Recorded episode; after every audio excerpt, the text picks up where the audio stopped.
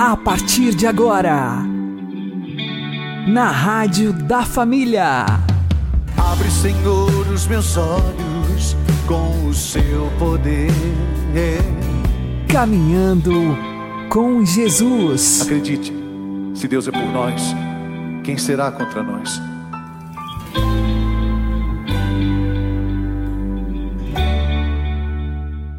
Olá, meu querido irmão, minha querida irmã, ouvintes da Rádio Regional Esperança. Eu sou João Cláudio e este é o programa Caminhando com Jesus. Oremos. Inspirai, ó Senhor, as nossas ações e ajudai-nos a realizá-las para que em vós comece e para vós termine tudo aquilo que fizermos. Por Cristo Senhor nosso. Amém. Santíssima Virgem Maria, Mãe de Deus, rogai por nós. Castíssimo São José, patrono da Igreja, rogai por nós. Em sua reflexão sobre o Dia da Paz, 1 de janeiro de 2022, o Papa Francisco escreveu sobre a importância da educação. O professor Felipe Aquino explica. Um assunto que o Papa Francisco eh, abordou na sua mensagem da paz para o dia 1 de janeiro deste ano, ou do ano de 2022, é sobre a questão da educação como um fator de, ele, ele diz, de liberdade, de responsabilidade e de desenvolvimento. Realmente algo importantíssimo. Né? É, a, a educação é, é uma das coisas mais importantes na vida da pessoa. Né? Nós, seres humanos, nós temos três níveis né, na nossa realidade humana. O nível básico, que é o nível biológico, o nível físico.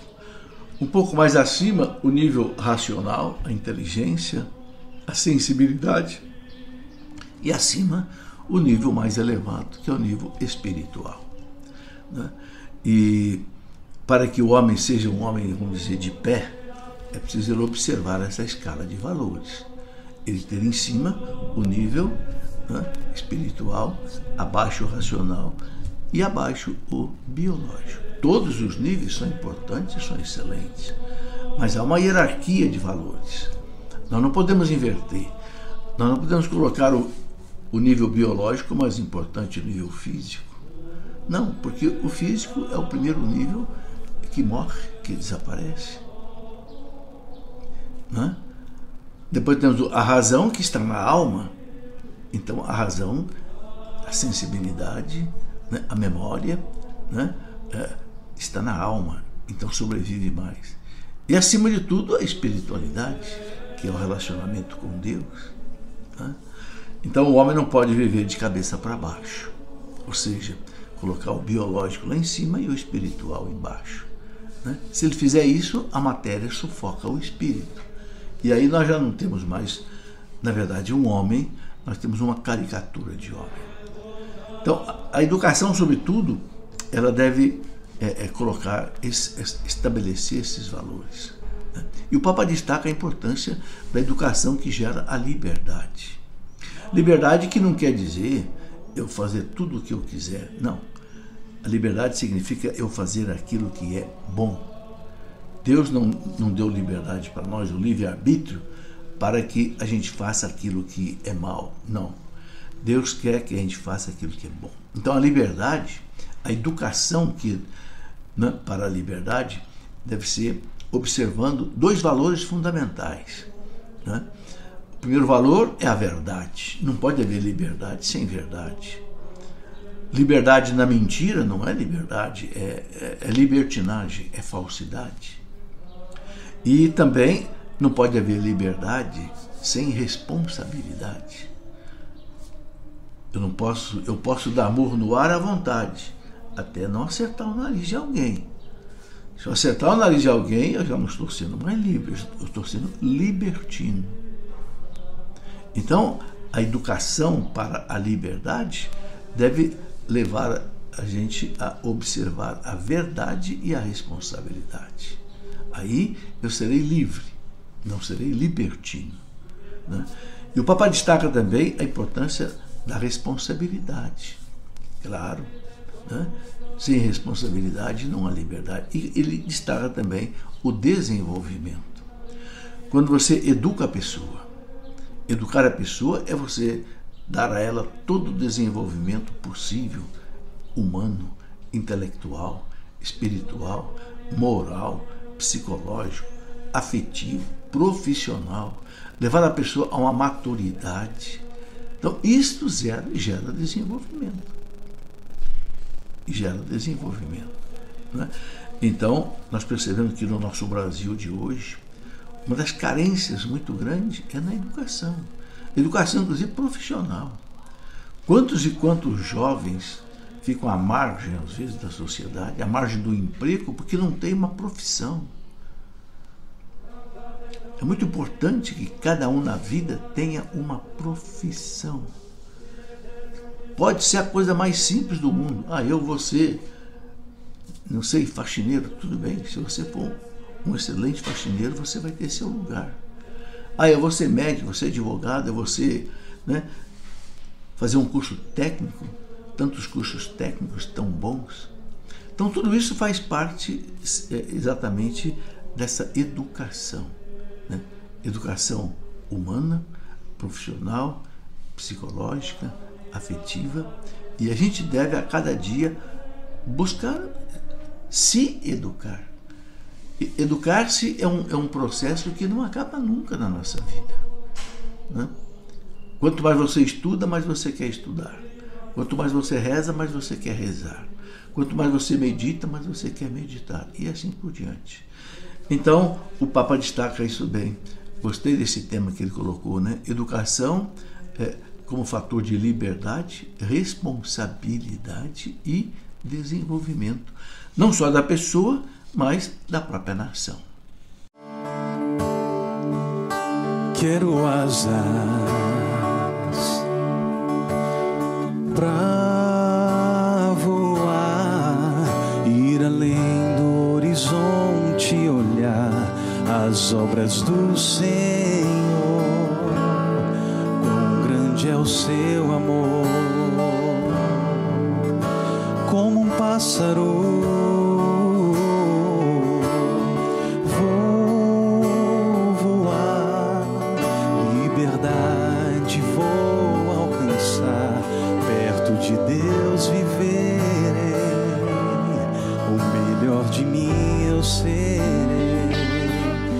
tempo de renascer. O mal tenho que vencer, correntes eu vou quebrar. Eu quero voar,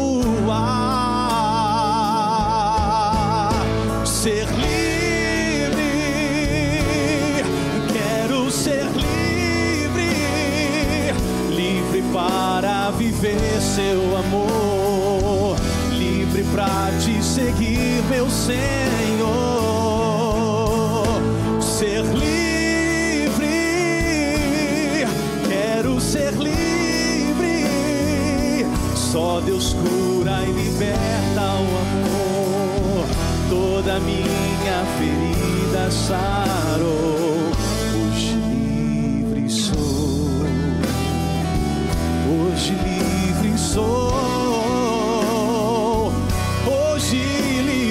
Sou.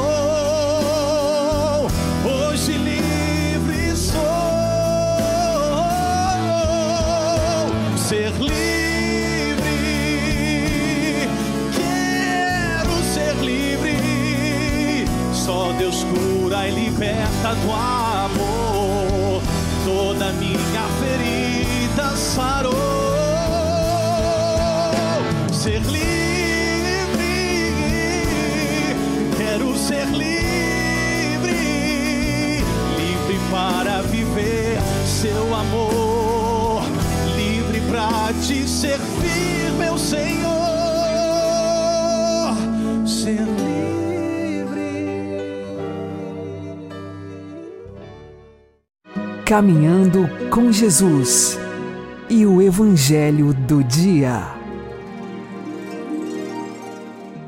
O Senhor esteja conosco, Ele está no meio de nós.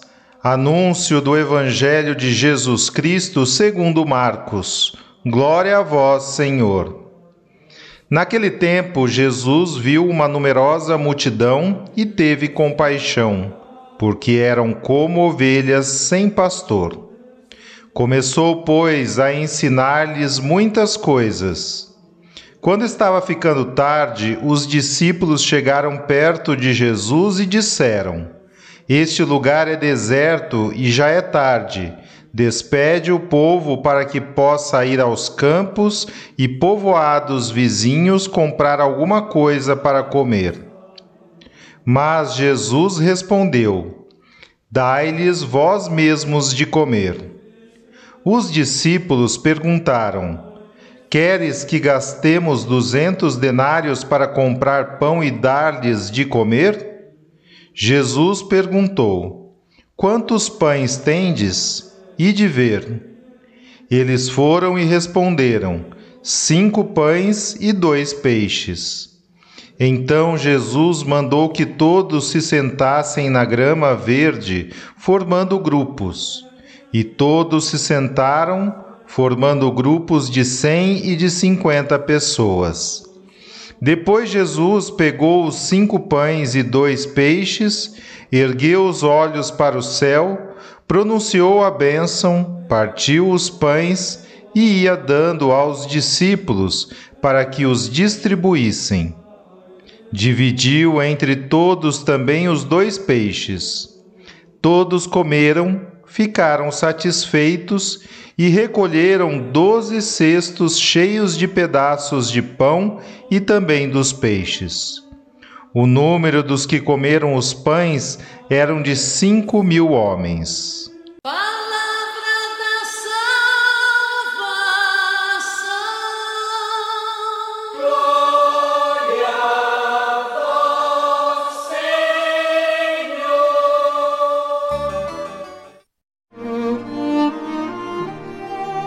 Agora, a homilia diária com o Padre Paulo Ricardo. Meus queridos irmãos e irmãs, com alegria refletimos a respeito do Evangelho deste dia 4 de janeiro, em que Jesus multiplica os pães. Antes de fazer a reflexão é, do Evangelho, eu gostaria de recordar que, para os devotos de Santa Teresinha, Hoje, dia 4 de janeiro, é o dia em que ela foi batizada. Então, vamos dirigir uma súplica especial a esta santa neste dia em que ela se tornou filha de Deus. No Evangelho, Jesus multiplica os pães e o relato do Evangelho de São Marcos nos coloca é, o contexto em que tudo isso aconteceu. Jesus viu uma numerosa multidão e teve compaixão, porque era como ovelhas sem pastor. As pessoas eram como ovelhas sem pastor. Vejam, esta observação de São Marcos é interessantíssima porque São Marcos é o evangelista que mais presta atenção a respeito da psicologia de Jesus. Certamente porque ele é, escreveu o seu evangelho a partir das recordações de São Pedro, e São Pedro observava bastante os movimentos emocionais de Jesus. É isso que a gente depreende do evangelho. Ele faz, é, ele percebe coisas, detalhes que os outros evangelistas não percebem. Então, esta compaixão de Jesus, né? essa realidade, esse movimento interior de Jesus que se compadece pela multidão, que eram como ovelhas sem pastor. Agora, o que é uma ovelha sem pastor?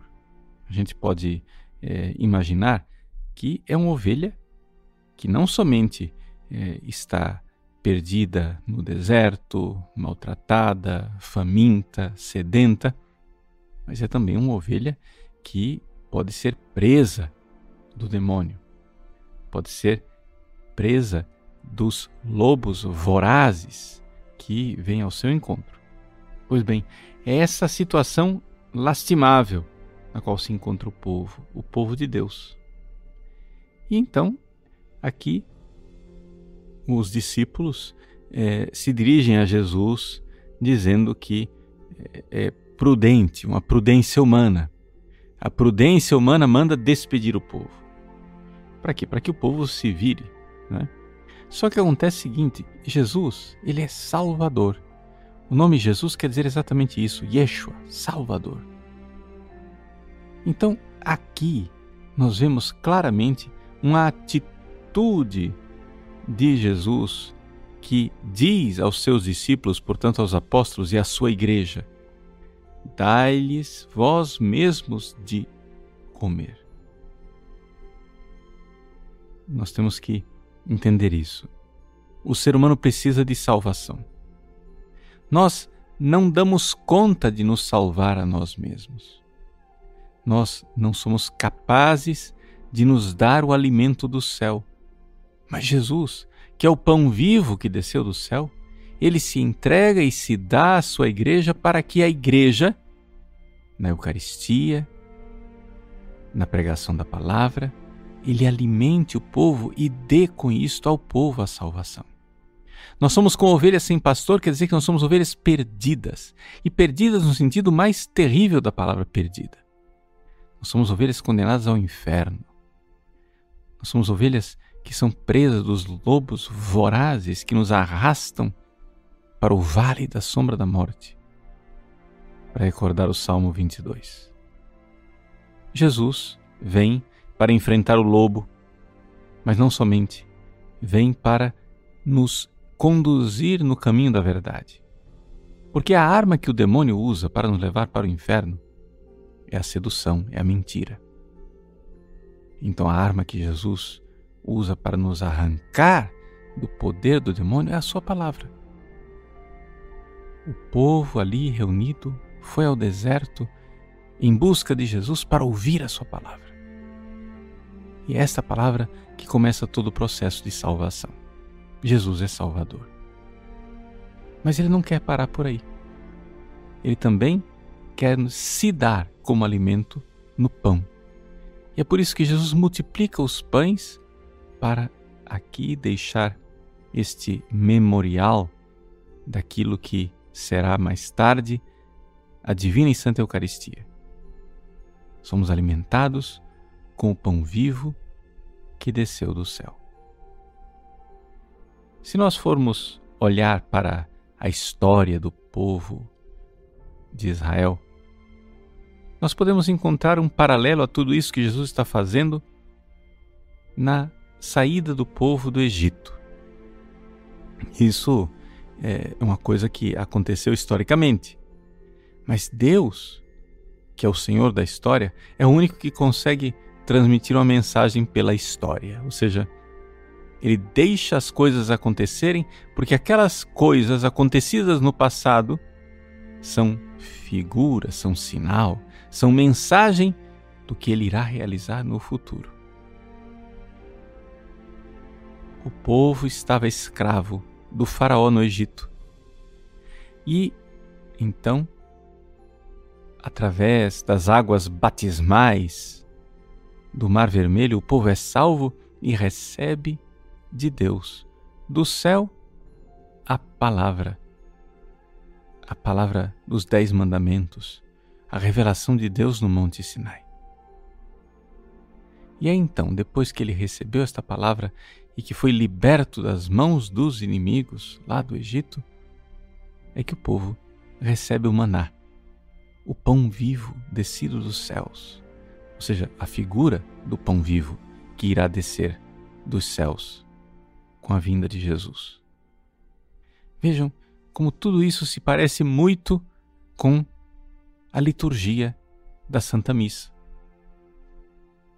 A liturgia da Santa Missa, ela pode eh, começar com uma ablução da água, o asperges, é? em que o sacerdote asperge o povo com a água, recordando aquela libertação através das águas do Mar Vermelho.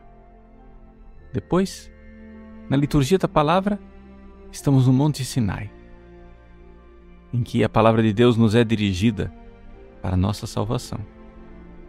E na liturgia eucarística é o maná que chove sobre nós. É o pão vivo descido do céu que nos alimenta. Como Deus outrora salvou o povo de Israel para fazê-los entrar na terra prometida, nós também.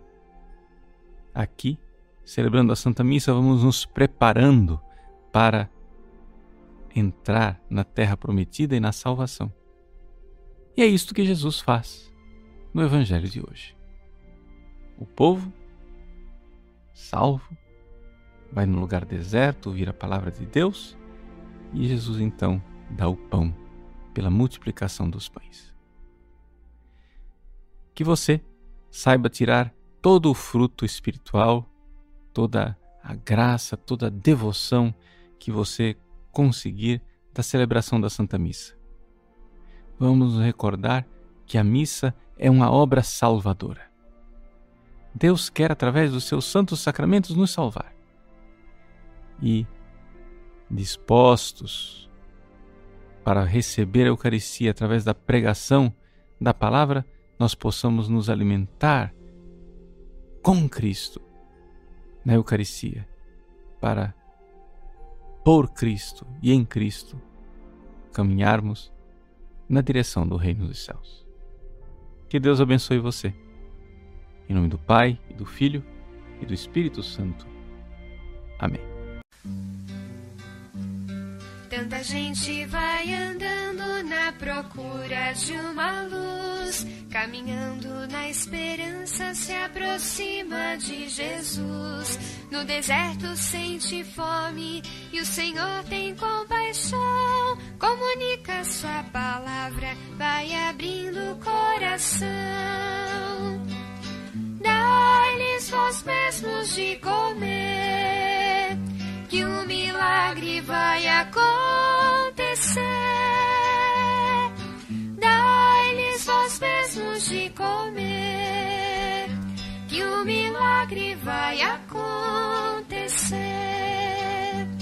Quando o pão é partilhado, passa a ter gosto de amor.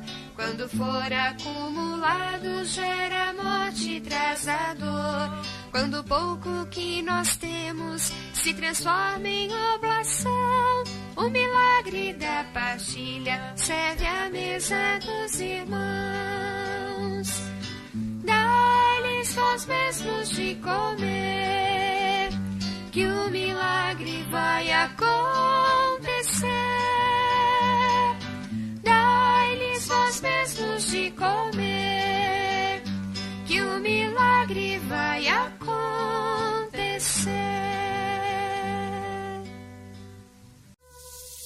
Agora você ouve o Catecismo da Igreja Católica.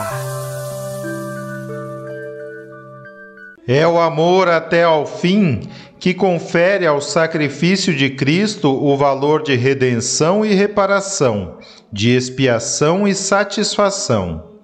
Ele conheceu-nos e amou-nos a todos no oferecimento da sua vida. O amor de Cristo nos pressiona ao pensarmos que um só morreu por todos e que todos, portanto, morreram. Nenhum homem, ainda que fosse o mais santo, estava em condições de tomar sobre si os pecados de todos os homens e de se oferecer em sacrifício por todos. A existência em Cristo da pessoa divina do Filho, que ultrapassa e ao mesmo tempo abrange todas as pessoas humanas, e o constitui cabeça de toda a humanidade, é que torna possível o seu sacrifício redentor por todos. Pela sua santíssima paixão no madeiro da cruz, ele mereceu-nos a justificação. Ensina-nos o Concílio de Trento, sublinhando o caráter único do sacrifício de Cristo como fonte de salvação eterna. E a igreja venera a cruz cantando: Ave, ó cruz, esperança única.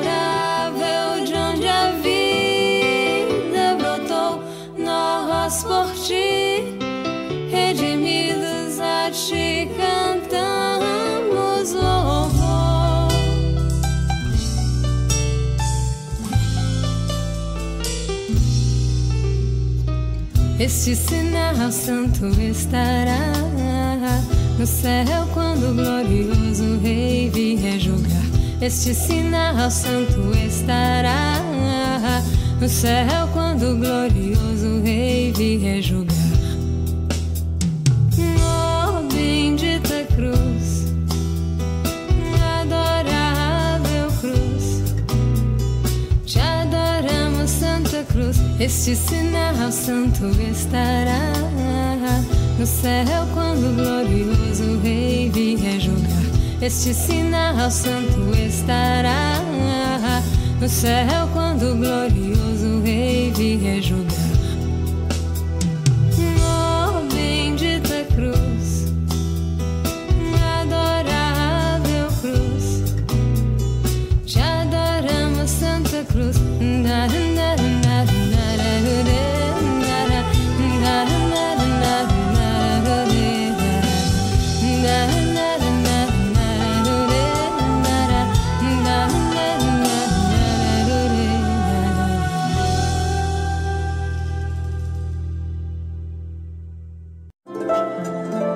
O Santo do Dia, com o Padre Alex Nogueira. Neste dia 4 de janeiro, nós fazemos memória de Santa Ângela de Fugino, ou também Foligno, que é uma cidade da Itália, onde ela nasceu, e assim é conhecida por sua cidade. O seu nascimento se deu no século XIII. Não sabemos ao certo qual a data precisa. Sabemos sim que ela morreu no ano de 1309, já no século XIV. Santa Ângela vinha de uma família que era rica, tinha bens materiais e muito cedo ela se casou também com outro homem muito rico, teve inúmeros filhos e se dava aos luxos, à beleza, à vaidade, às coisas deste mundo. Grandes eram as festas que ela com o marido participavam e se importavam apenas com prazeres passageiros. Quanto mais viviam os prazeres, mais prazeres eles queriam. E assim era a vida de Santa Ângela na sua família. E, nesse sentido, também educou parte de seus filhos nesta vida de prazeres e vaidades desenfreadas. Como tinha o dinheiro, poderia se aproveitar do que o mundo lhe oferecia. Mas recebeu um dia, pela misericórdia de Deus, uma moção interior. Uma voz interior lhe mostrou toda a situação de pecado que ela vivia. Naquele dia foi o início do processo de conversão de Santa Ângela. Ela conta que num dia percebeu como estava a sua alma repleta de pecados. Ela se apegou à intercessão de Nossa Senhora e pediu: Virgem Maria, me envie um sacerdote para que eu possa me confessar, porque não suporto mais esta vida cheia de pecados. E Deus lhe concedeu um sacerdote, onde ela fez uma confissão geral, contou toda a sua vida desenfreada, contou todos os seus pecados e chorava de arrependimento e tristeza por ter vivido daquela forma. Esta confissão, que mudou a sua vida, já era nos altos de seus 40 anos de idade. E assim ela passou pelo processo de conversão e agora meditava na paixão de Jesus, um caminho de perseverança na graça de Deus. Ela teve a triste realidade na sua vida de sepultar o marido e todos os filhos que morreram tragicamente. Ela ficou viúva e sem nenhum dos filhos, mas tinha Jesus Cristo como sua grande riqueza. Ainda lhe sobravam os bens materiais, mas agora o seu coração era inteiro de Deus. Ela ingressou na Ordem Terceira Franciscana, doou muito de seus bens aos pobres e passou a fazer caridade. Conta Santa Ângela que ela trazia sempre tentações em si de voltar à antiga vida dos prazeres. Ela conta que preferia sofrer as torturas que os mártires dos primeiros séculos da era cristã sofriam do que ter as tentações do demônio de voltar aos prazeres. Mas estas tentações de prazeres da carne estavam sempre constantes aos seus ouvidos, à sua consciência, ao seu coração. E qual foi o caminho para que Santa Ângela vencesse estas tentações? Exatamente a caridade e a penitência. Santa Ângela, quanto mais era tentada aos prazeres, mais caridade ela fazia. Visitava os doentes todos os dias, ajudava aos pobres, até mesmo aqueles que nada tinham. Ela estava lá junto e partilhava do pouco que lhe restava. E assim, Santa Ângela encontrou o remédio para as concupiscências da carne na caridade cristã. E junto da caridade, uma vida de penitências ela mortificava as suas vontades rebeldes, as suas paixões, fazia penitências alimentares, penitências corporais e encontrou um alívio para as tentações que o demônio trazia à sua vida. Santa Ângela é testemunho de uma mulher que mudou a sua vida em tempo e encontrou o caminho da conversão. Não importa a idade, não importa o tempo, o que nós sabemos é que precisamos nos abrir à verdadeira conversão. Se nos é difícil converter hoje, peçamos a Deus uma graça para que tenhamos a consciência e a capacidade de enxergar os nossos pecados, nos arrepender, chorar e mudar de vida. Que Deus nos ajude pela intercessão de Santa Ângela. Santa Ângela de Fugino, rogai por nós. Abençoe-vos Deus Todo-Poderoso, Pai e Filho e Espírito Santo. Amém. Fique na paz e na alegria que vem de Jesus.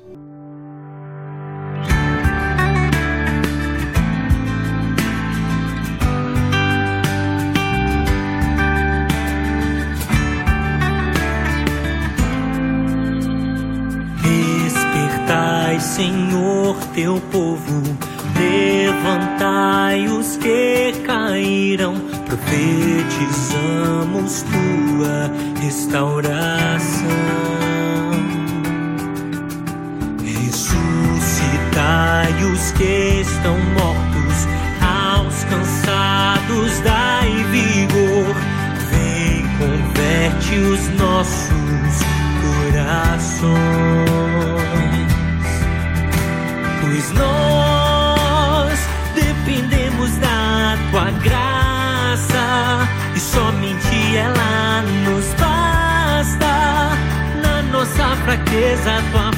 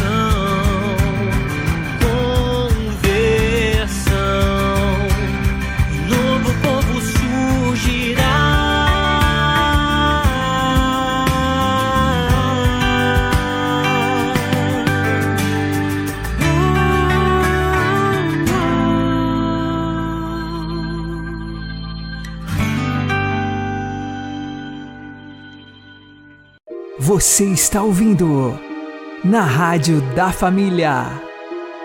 Caminhando com Jesus. Oremos pedindo a nossa conversão. Deus, refúgio e fortaleza nossa, atendei propício aos clamores do vosso povo e pela intercessão da gloriosa e imaculada Virgem Maria, mãe do vosso Filho, do bem-aventurado São José, casto esposo de Maria, dos vossos bem-aventurados apóstolos Pedro e Paulo e de todos os santos. Ouvi benigno e misericordioso as súplicas que do fundo da alma vos dirigimos pela nossa conversão. Nós, pobres pecadores, liberdade e exaltação da Santa Madre Igreja, pelo mesmo Cristo nosso Senhor. Amém. Uma boa noite a todos, que Deus abençoe vocês e continuemos caminhando com Jesus.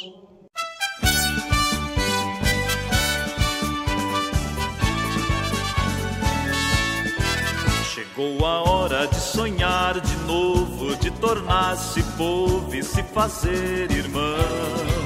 Chegou a hora que ligeiro passa de ganhar a graça para a conversão.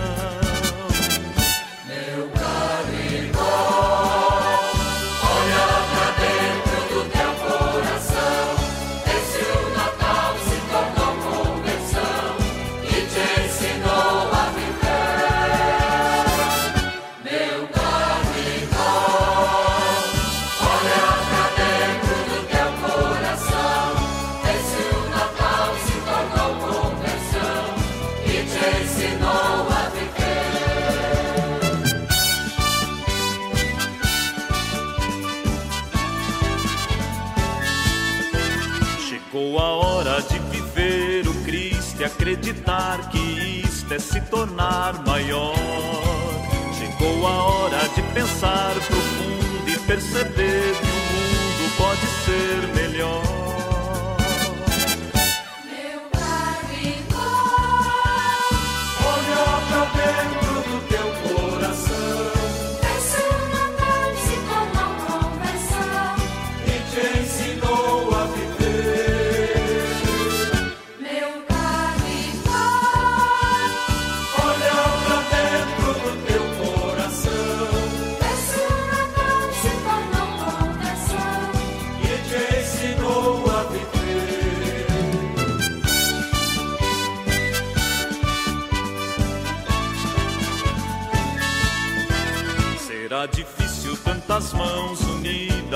Fazer da vida um tempo sem